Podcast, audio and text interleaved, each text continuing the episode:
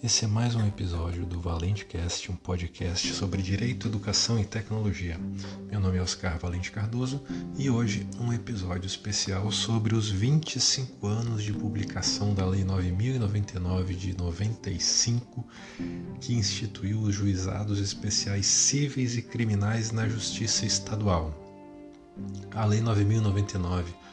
foi publicada no dia 27 de novembro de 1995 e completou 25 anos no último domingo, 27 de setembro de 2020.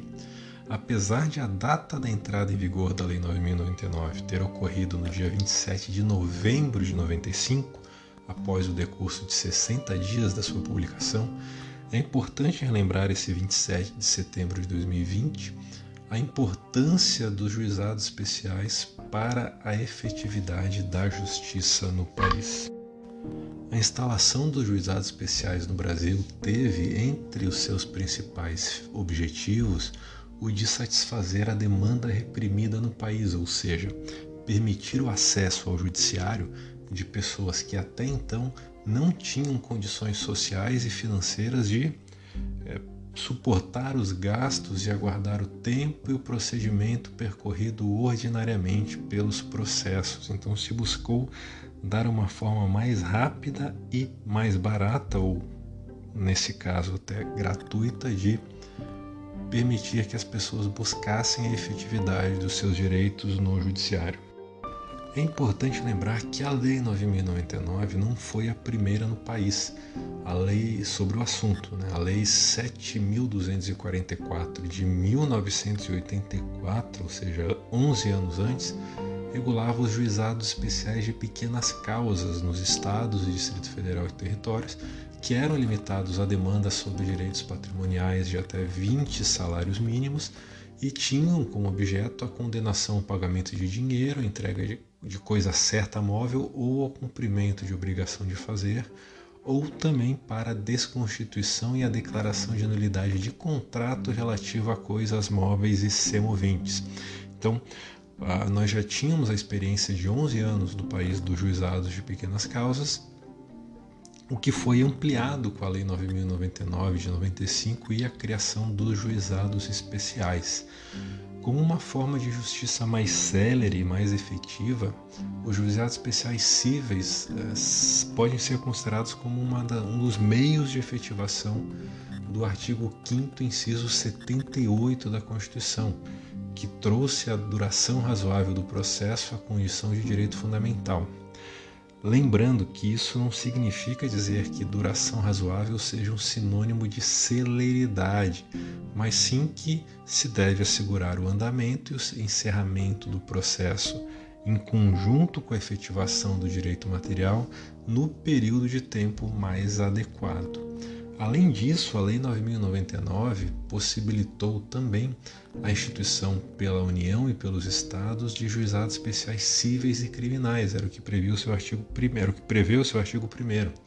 Apesar dessa previsão legal, não chegou a existir na Justiça Federal a criação desses juizados até a edição de uma lei específica, considerando que,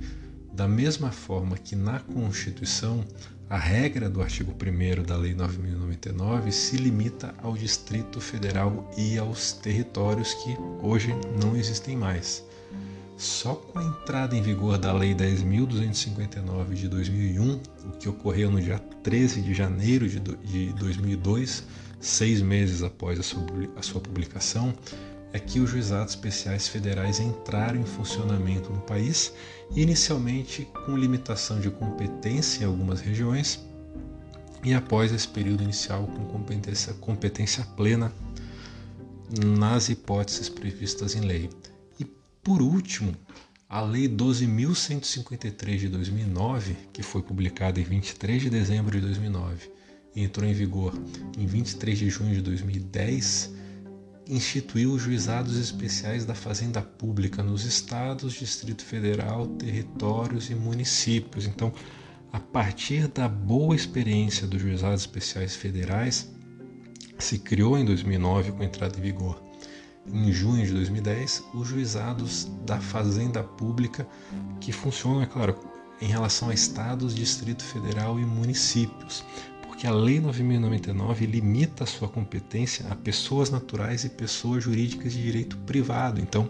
as pessoas jurídicas de direito público até então, na Justiça Estadual, estavam excluídas dos juizados especiais e foram inseridas com a Lei 12.153 de 2009. Então, hoje nós temos quatro leis diferentes no Brasil que regem o procedimento dos juizados especiais, que são as três leis especiais que eu mencionei, a Lei 9099 dos juizados especiais na Justiça Estadual, a Lei 10.259 dos juizados especiais federais,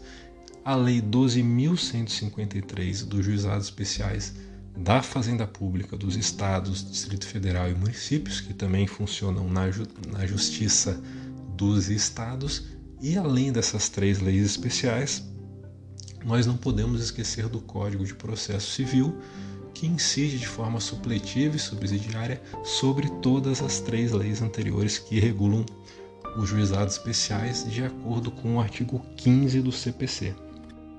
Também é importante lembrar que os juizados especiais, seja na Justiça Estadual, seja na Justiça Federal, não são um ramo autônomo do Judiciário, mas sim ao mesmo tempo um procedimento especial previsto nas três leis especiais que eu falei agora há pouco e também uma forma de distribuição da competência. Então, por isso, a estrutura dos juizados está inserida dentro da organização da Justiça Estadual, no caso das leis 9.099 de 95 e 12.153 de 2009 e também da Justiça Federal, que é o caso da Lei 10.259 de 2001. Então não há uma estrutura à parte dentro do Poder Judiciário ou um ramo separado do Poder Judiciário contendo juizados especiais, mas eles estão inseridos na estrutura da Justiça Estadual ou Federal, dependendo da lei reguladora. O Conselho Nacional de Justiça, o CNJ, publicou pouco tempo, no dia 10 de setembro de 2020, o Diagnóstico dos Juizados Especiais, que é uma extensa pesquisa sobre os juizados especiais no país, seja na Justiça Estadual, seja os da Justiça Federal. Entre as conclusões desse estudo, destaco que os juizados especiais efetivamente facilitaram o acesso ao judiciário, e aí principalmente pela ausência de custas, taxas e despesas processuais até a sentença, e nós tivemos mais de 7 milhões de novos processos nos juizados especiais é, durante o ano de 2009, seja na Justiça Federal, seja na Justiça Estadual. A soma de todos os processos no ano passado no país passou de 7 milhões. Além disso, é, apesar da grande quantidade de demandas, existe um percentual maior de composição entre as partes nos juizados especiais, em comparação com demandas que seguem o procedimento comum ou outros procedimentos especiais, e a, essa quantidade de acordos realizada nos juizados vem crescendo progressivamente nos últimos anos. E então, além de ampliar a porta de entrada para o judiciário, nós podemos dizer que os juizados especiais também alargaram a porta de saída, porque da mesma forma que ficou mais fácil é,